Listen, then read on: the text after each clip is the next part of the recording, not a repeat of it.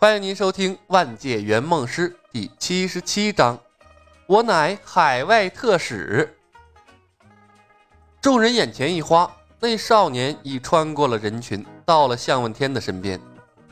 喧闹的群雄忽然安静了下来。原本众人只当他是个普通的少年，但这一手轻功一露，所有人的眼神都转为了凝重。那少年站在亭子里。仍是那副浑身不受力一般的虚弱模样，但是倏然间穿过人群，没有掀起一丝风浪。这样的轻功身法，在场的大多数人估计都做不到。想那万里独行田波光，或许才能和他一拼吧。可是即使田波光，也无法做到肩不摇身不动，双足紧贴地面，如在冰面上滑行吧。这完全找不到接力点啊！地上的野草大概有一尺多深，莫非那少年前行的时候是靠两条小腿在草下快速的摆动吗？有头脑灵活的家伙脑补出了李牧的行进方式，然后表情莫名的扭曲了。有哪个门派会创造出如此违背人体的轻功身法？有那心思？你甩开两条大腿跑，不是更快吗？创造出这份轻功的人，脑袋是有毛病吧？李牧是不会读心术啊，不然的话，在场的人估计有一半都要吃他一记千年杀。木星站在松林边上，抱着他的一大堆衣物，面色泛白，冷汗淋漓。走到松林边上，当一缕阳光洒在了他的脸上。他已经清醒了过来，这世上哪有什么鬼呀？李牧的行进方式啊，多半是圆梦师的特殊能力。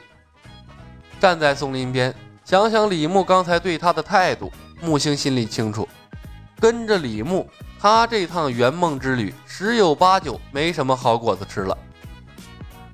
而且李牧的计划跟他格格不入，倒不如趁他去掺和向问天的事情啊，一走了之。天下之大，谨慎些，估计李牧想找他也找不到。至于那让他受尽白眼的现代社会，哼，不回去也罢。可就在他准备抛下李牧一走了之的时候，他目睹了李牧那神出鬼没的一剑。别人没看到，可木星就在李牧的身后，看的是明明白白呀。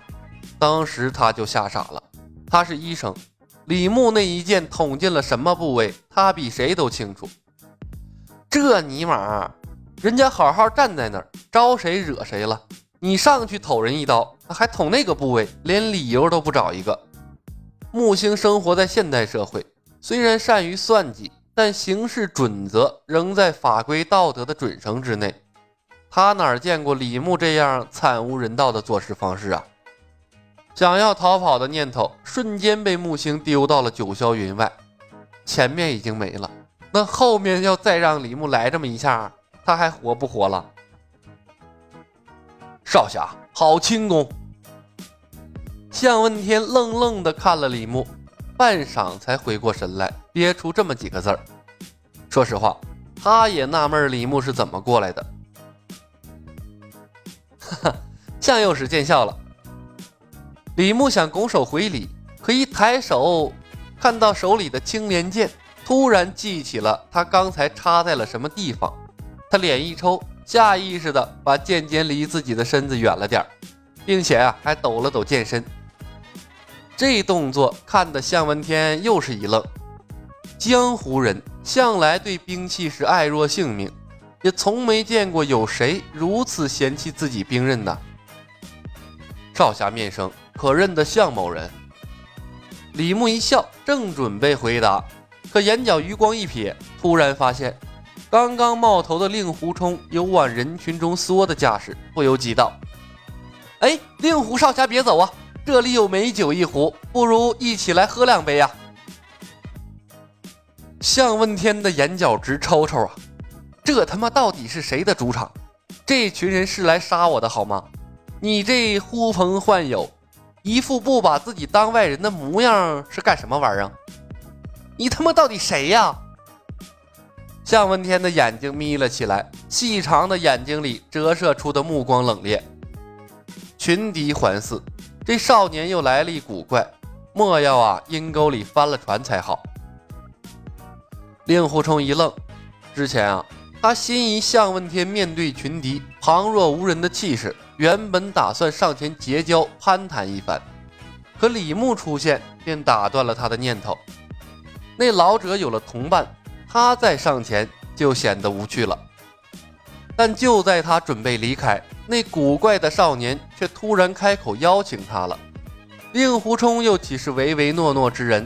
他爽朗一笑，大踏步向亭内走去。哈哈，恭敬不如从命。又来一个，向问天冷笑一声，眼神越发的冷漠了。这等危机时刻，两个陌生的少年人混到他身边，没有鬼才怪呢。向问天悄悄攥紧了手里的铁链，他倒要看看这两个不知死活的小鬼要搞什么名堂。一会儿啊，但凡有所异动，一定先击杀了他们两个。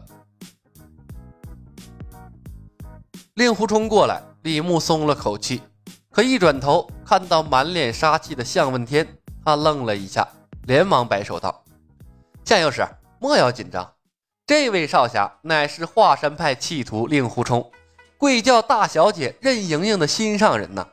如今正邪两道都想要他的命，和你的命运很大。我把他邀过来喝酒，没有恶意的。令狐冲本已坐了下来，拎起酒壶给自己倒酒，可听李牧介绍人的方式，手一抖啊，酒水洒了一手。他看向李牧。眼神里满是浓的化不开的幽怨，有这么介绍人的吗？处处揭人短啊！不过令狐冲为人洒脱，李牧说的呢又是事实，他也没什么好反驳的，苦笑了一声，他端起酒杯一饮而尽。嗨，不错，小兄弟，向老前辈，晚辈正是华山派弃徒令狐冲，钦佩向老前辈的豪气，特来叨扰两杯，还请见谅。有意思，向问天上下打量了一番令狐冲，问道：“他是令狐冲，你又是谁？”向右使，在下李小白，来自海外仙山，初到中原，并无名号。李牧拱手笑道：“，海外仙山。”向问天冷哼了一声，坐了回去。李兄弟初来乍到，倒是对中原武林了若指掌啊。向右使，在下身负使命而来，自然要对江湖有所了解才行。面对向问天摄人的气势，李牧坦然自若，笑吟吟地解释道：“在小李飞刀的世界，李牧见识了太多的大人物跪在他面前，什么气势、威压，他早已经免疫了。”哦，什么使命？向问天浑不在意周围的敌人。自饮自酌，顺便盘问李牧。但凡李牧的回答有一丝不对，他都准备痛下杀手的。向右使，我海外仙山乃是天下武学圣地，绝顶武学数不胜数。每逢百年，都会派人来中原，邀请中原武林才智卓绝之人共赴仙山，交流探讨武学之道。李牧环视周围。看那竖着耳朵倾听的武林群雄，声音提高了少许。如今百年之期已到，李某不才正是此次出使之人。妈了，买了个皮儿！松林边上，木星都他妈听呆了。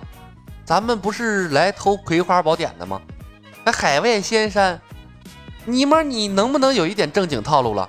侠客行啊？你怎么不拿出赏金令，发发个令给他们瞧瞧啊？本集已经播讲完毕，感谢您的收听。